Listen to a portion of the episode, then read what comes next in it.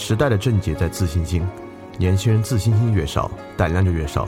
胆量越少，能做的事情就越少。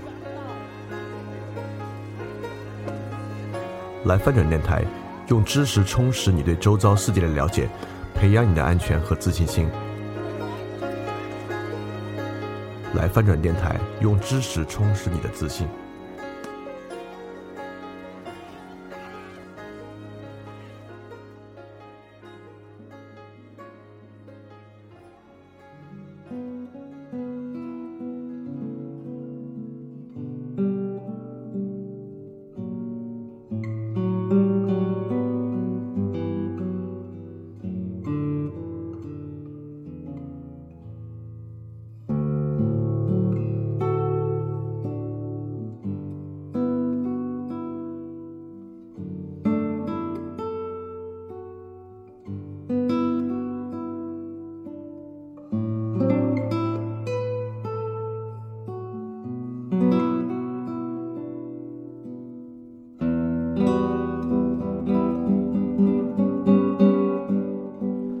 大家周一晚上好，欢迎回来继续收听我们的这个牛津通识读本知识分享。我们这周继续进行科学革命下的部分。大多数同学都听了这个科学革命上的部分啊，上联我们大概对比了现在的科学与过去科学范式的差异，然后从科学革命的最开始阶段中世纪讲了讲中世纪的科学是什么样。随后我们大概讲了四个与科学革命其实最紧密相连的四种。呃，当时发生的事件，包括地理大发现、呃，活字印刷、呃，新教改革和人文主义。然后之后我们开了个头，讲了一下亚里士多德的四因说和柏拉图的这个自然阶梯理论。所以说，我们从四因说和自然阶梯出发，来看看科学到底走向了什么样的方向。当然，其实，在准备科学革命下的时候呢，我经历了一个越来越糊涂的阶段。这个糊涂的阶段来自于。当你在讲科学革命的时候，你会有一个基本的假设，认为科学革命既已发生，有很多因素导致了科学革命，以及呢，科学革命带来了前后的巨大差异。那我们可以再回溯一下我们现在基本的想法啊，就是基本如果你不了解具体的情况啊，大概从最普遍的对科学革命的看法，大概科学革命是一个这样的事情。那么可以说，在科学革命发生之前呢，我们对世界有相当愚昧的认识，什么地心说呀、天圆地方啊，有一套来自宗教和神学的认识。那科学革命发生的真实事情呢，我们简单的说，可以说我们开始使用正确的方法来看待世界，并且产生了很多正确的理论，包括牛顿力学呀、日心说呀、伽利略对于。呃，这个的呃，就是典型的是这个哥白尼地的日心说对地心说，伽利略的这个在真空中物体下落的速度相等，VS 亚里士多德的质量越大下落越快，包括牛顿力学对传统亚里士多德物理学的一个革新，我们会认为我们终于找到了一种认识世界真理的真实方式，让我们开始以这种新的方式认识自然。并且在这种新的方式里面呢，它的核心冲突是宗教与科学的冲突。宗教一直在阻碍着我们以一种真实的方式来认识世界。所以大概说起来，我们对科学革命是一条这样的脉络。当然，在上的部分我们已经集中的去讲了很多，其实并不是这样的。首先，亚里士多德与柏拉图的科学观念并不是到今天来讲已经一无是处，或者说新的科学对他们是一种根本性的颠覆与替代。呃，我们知道不是这样的顺序和关系。那我们也知道呢，所谓的科学革命并不是科学与宗教的冲突。事实上，在科学革命发生的早期和中期，中间力量就是教会内部，甚至不是新教教会内部，而是天主教的耶稣会。所以，回到我最开始讲的，我开始有点糊涂。糊涂在哪里呢？糊涂在我越看越有点觉得科学革命就像没有发生过一样。我们只是在简单的延续以往的一个对自然世界认识的方法，直到今天，这个东西似乎与那个时候还非常的相近。其中我只看到一点根本差异是由伽利略带来的，所以一会儿讲到伽利略的部分的时候呢，我们会比较详细的去讲这一点差异。其他的部分，我真的会认为我根本没有看到什么科学革命的部分。所以站在这点基础之上，我极其想回来讲我们在科学革命上的最开始提到的福克的认识型转变，在我看来确实是更好的进行人的这个认识观点转变的一种理论，比库恩的科学范式替代还要说得更好。当然。就整个包括我自己对于对于这个科学与基础批判啊，包括对于福柯的相亲性啊，这个这这个已经不用多讲了，所以说大家也不必完全把我认为福柯比库恩说的对，而科学革命呢并没有真正发生这一点看得太重。今天我还是会以非常客观的方式给大家讲啊，我们下面会讲天文学、物理学、化学、医学等等角度，科学到底发生了什么改变。所以说，这能不能称得上是一种科学革命，以及其中根本的转变是什么，是由你们今天听完之后，你们自己来得出答案的。当然，这里也要提示一句，在你感受这个过程之中呢，你当然不可能说啊，科学知识更新了，我们对世界的认识增多了，因此科学革命发生了。既然讲科学革命这个 revolution，一定是有巨大的变革。所以你更应该关注的，并不是我们似乎从错的说法到了对的说法，而应该是看在整个过程之中，我们认识世界的根本出发点态度是否发生了转变。而且它一定不是简单的被划分成我们过去看待世界不够科学。而我们现在看待世界更科学了，因为如果你们听过维特根斯坦那期，或者有基本的语言分辨的能力，你们都知道，这个其实如果要这么讲的话，那那就是语言游戏了啊！你可以，你你可以做任何一个定义，认为过去不这，过去我们不够 A，现在我们更 A 了，就这个是没有意义的。就真正我们来讲科学革命呢，应该看到能够被更基础的概念描述出来的这种范式的转化。所以我们现在就来接着上一次的部分往下开始介绍。在上一次的最后呢，我们讲到了机械尔的磁学，在机械尔的磁学就引出了这个重要的概念，就是自然魔法，这个 natural magic，它是由这个 master 控制这个词的词根转过来了。因此，自然魔法与自然的这个明显的现象的区别就在于，明显现象是人可以感受到的，包括我觉得挺热的，我觉得挺冷的，我觉得现在湿度挺大的，而自然魔法的部分呢，我们透过科学去操纵的是那些我们不能够直接感受到的部分，比如说磁，我们看到太阳转向太阳花，到底什么力在牵引着它？我们看到星体围绕着星体运转，到底什么样的力在牵引着它？就是我们人所不能感受到的。比如说在机械呢，就认为一切都是磁力的作用。而这个区分恰恰在这里非常重要，因此，其实我们在上的结尾呢就讲到这一页，但现在我们要拿出来再继续讲，就是因为我在进一步梳理的过程中发现，这是一个最根本的差异，也就是说，明显的我们人能够用现象感知的，和我们人不能够用我们自己感知到的，也就是说，我们只能看到太阳花转向了太阳。却没有感受到那个力的存在，但比如说，呃，从早上到中午，我们确实自己感受到了温度在上升，这两个方向非常不一样。而我现在可以，我当然我因为我们一直讲这个牛顿通说也不卖关子，啊，就这个地方我们会说出来呢，这个差异以及从这个差异往后的一系列转变，是科学革命之中唯一的转变。就在我看来，这是其中唯一的一条转变。这个东西我们越讲了之后会越发的明白，所以大家从这个。呃，差异开始把它记住，记住有这么一个分别。好，现在我们接着往后讲，在有自然魔法研究的基础之上，在当时呢，有一种基础的思维，就是类比的思维。就是说，这个太阳花啊，不仅一直指向太阳，它甚至和太阳呢长得都很像，就是它都是一个圆盘形的东西。而且，你看太阳花跟一般的花不一样啊，一般的花很可能花瓣相当长。而花苞的部分呢比较小，但太阳花呢刚好相反，它花瓣的这个长度啊，比起它的花苞的直径呢就要小得多。从这点上，它更接近一个太阳和太阳光芒我们所描绘出来的形状。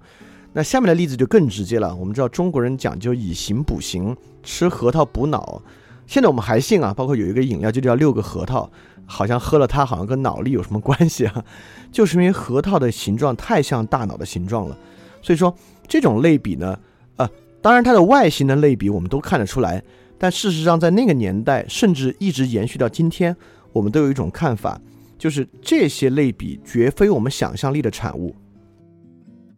也就是说，太阳花与太阳核桃与大脑之间的关联不是我们脑补出来的，这个关联是隐藏在自然界之中的奥秘，是我们去发现了这样的奥秘。而这种类比思维呢，就是过去一种，呃，我们认识世界范式的一种基本思维。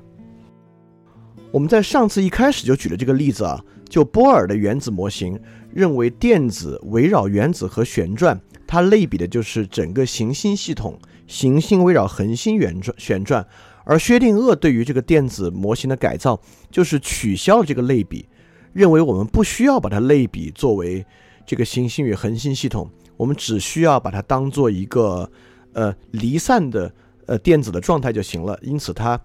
给出了这个电子云的假设。但你看，电子云这个云部分啊，就不是说它跟云有任何的关系，它仅仅是一个外形的比喻而已。这个地方非常值得分辨啊，也值得其实，如果你能更深刻的理解这点呢，你的抽象思维能力也更强。那我们可不可以说？类比思维的切断是科学革命发生的内核呢？也就是说，我们举了这么多例子啊，包括特别是这个波尔跟薛定谔那个例子，我们可不可以这么理解？科学革命在人观念上的转变，就是我们以往以类比的方式看待世界，现在不以类比的方式看待世界了？可不可以这么去想？当然，这是个很直观的看法啊，认为我们对于世界认识的看法转变呢，就是以前我们总认为万物之间都有一种。呃，内在的有一种冥冥之中的关系。现在认为这个关系呢，如果没有证据就不存在。但其实这个我认为不是，因为这点它一点儿也不抽象，它丝毫不够抽象到我们的观念理解。我举个直接的例子啊，也就是说，比如说我们认为什么东西补脑，那我可以想象，如果我们站在一个最原始的看法，我会认为每天敲打自己的脑壳可能能补脑。因为这个大脑是在这个脑壳里边的呀，我敲打大脑的可能跟它有点关系。但如果我开始认为吃核桃可以补脑，这已经在建立某种间接联系了。在刚才的体系里面，核桃补脑恰恰是自然魔法的一部分，对吧？因为核桃跟脑之间呢并没有直接的关联，而我们是通过外形呢看出了它之间隐秘的联系。因此，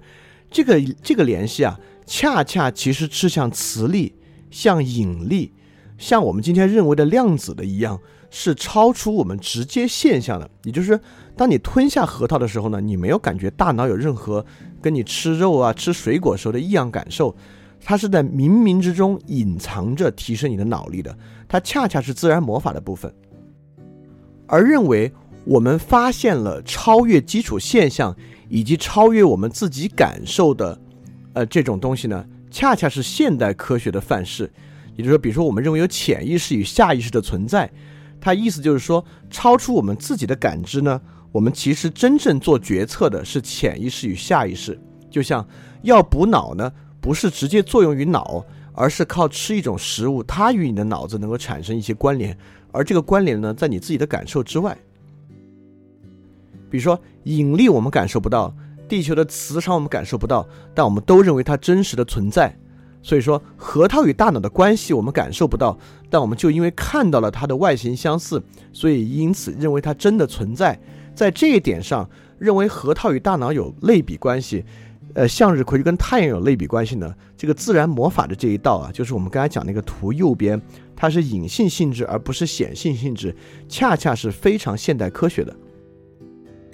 因此，我们要注意去分辨这样的差异，也就是说。不认为过去有类比，现在没有类比，因此科学革命发生在这一点上。而我恰恰认为这一点是过去与现在科学都很相似的一点。它呢是站在隐性性质基础之上来揭示自然的奥秘的。当然，你可以说你认为从某些方面它像，某些方面它不像，只是看待这个问题的两个方面。就是我们一方面可以从它是不是都在揭示自然界的隐性性质来看。另外一方面，可以从它是不是有类比来看，我们认为它可能只是两个方面。但是这个时候，我却要表达另外一个观点，就是我想说，隐性性质还是显性性质，其实是一个比是否有类比更深的一个特点。因为类比呢，是说外形相似的东西彼此有联系。那么现在数学建模呢，是说有数字逻辑的事情彼此有关系，而隐性显性呢，其实是个更深的，也就是说过去在有发明显微镜之前和有发明显微镜之后，隐性与显性的方式发生了逆转。有引力波探测仪器之后，引力波存在的显性与隐性发生了逆转。这个东西才是一个根本的东西，就是是否是显性隐性的，而是不是有外形上的类比关系和是不是有数学逻辑上的类比关系，仅仅是两种不同的类比而已。当然这么说，你可能也会觉得有一点点绕啊。但这点其实很重要，我们可以往下讲。就这一点，对于我们如何去分辨什么是科学，其实都相当相当重要。但没关系，如果你在这儿你觉得好像挺绕的，你还没有完全理解的话呢，没有太大的关系，我们可以继续往下去讲。那么我们来讲为什么具有这种类比？那我们呃，如果是一个东方的人啊，他可能就听到这就够了啊。这个核桃与大脑有关系，但我们知道古希腊传统呢，就是一个穷理的传统。那古希腊人就开始问了，那。既然核桃与大脑的关联啊是一个隐性的性质，那我们就要问它到底是怎么产生这种联系的？因为比如说我的手伸进热水里面呢，我觉得烫，那我们知道这个联系呢，就是因为水本身有温度，我的表皮呢在感受外部的温度，因此它放到一个高于我体温的东西，高于很多时候呢，我的皮肤受不了，它觉得热。那么我们就要问了，核桃与大脑之间的联系是怎么发生的？这是古希腊人一定会去想的一个问题。这还是古希腊人非常愿意想的问题，就是磁力之所以能发生作用是怎么发生作用的。其实，在引力也一直在问，就牛顿一直没有很好的回答为什么有引力。也就是说，事物与事物之间有引力，引力可以用牛顿公式算，但这个引力是怎么发生的？它们之间是怎么发生联系的？我们知道，现在我们发现了引力波，它从某种程度上解释这个问题，对吧？就是因为引力呢，其实是一种波动。它对于物体的影响呢，就像水波打到你身上一样啊，你是感觉到这个力的存在的。那其实我们也知道，物理，我我们听过量子理论那期，你你就一定能够知道，引力既然有波，那有没有引力子？有没有引力粒子呢？这也是一个物理学假设。如果我们引入引力粒子呢，很多东西都更容易解释。就如果我们假设引力是有引力子的呢，其实也是可以解释的。那么也就是说，物体与物体之间为什么会有引力呢？大概就是因为有引力波与引力子的存在，那么核桃与大脑之间也是一样，就是，呃，中世纪的人啊，假设世界有一种介质叫做世界精气，你完全可以想象，有一种东西是波粒二象性的，它在影响着太阳与太阳花，以及它在影响着核桃与大脑之间的关系。正是因为世界精气的存在，就像引力的存在一样，它让两个看起来外表有关系的东西呢，发生了某种内内在的关联。所以说，在中世纪人看来啊，太阳是热呢，跟生命之源，它对应人的呢是心脏，所以太阳呢又是明黄色的，对应黄金。所以你看，太阳因为颜色的关系呢，跟黄金相近，这建立了一个隐秘的关联。太阳呢，因为其能量的本源性呢，与心脏相连。而太阳出现的时候呢，公鸡又打鸣。因为这个时间上的共识性呢，太阳跟公鸡又发生了某种共感，所以说在中世纪的人看来啊，黄金跟向日葵就是一种治疗心脏的药物，但这个在我们今天人看来啊，已荒谬的一塌糊涂了，就丝毫没有任何科学特征。当然，我们今天所运用的科学原理啊，已经没有这么外在相似性的了。但从内在逻辑相似性上呢，其实跟这个是非常非常相像的逻辑，所以我才刚才在说，是不是类比并不是根本的区别，是不是能感知到呢？对人来讲才是根本的区别。当然，类似这种太阳、心脏、黄金、狮子、向日葵的类比，在当时还非常多。就英语现在这个词“快乐 ”（joy），就是它的古英语词叫 “joval”。joval 跟木星就有直接的关系，在那个时候呢，我们就认为木星 somehow 跟快乐呢有某种直接的关联，就是因为忧郁跟这个黑胆汁相关，它是冷的，而太阳和木星呢都是属热的，因此这样的东西呢，它就跟抵御忧郁相关。就你说到这儿呢，你会看出它跟中医的某些理论啊相当相当的像，所以说没有什么中医西医之争，其实是传统医学。与现代医学之争，所以这可以插一句说说这个啊。但你站这里，我想请大家感受一个东西，认为太阳是属热属干的，认为木星是属热属湿的，和认为忧郁是黑胆汁的，因此太阳和木星呢可以来解决这个问题，和我们现在认为忧郁呢是属多巴胺的，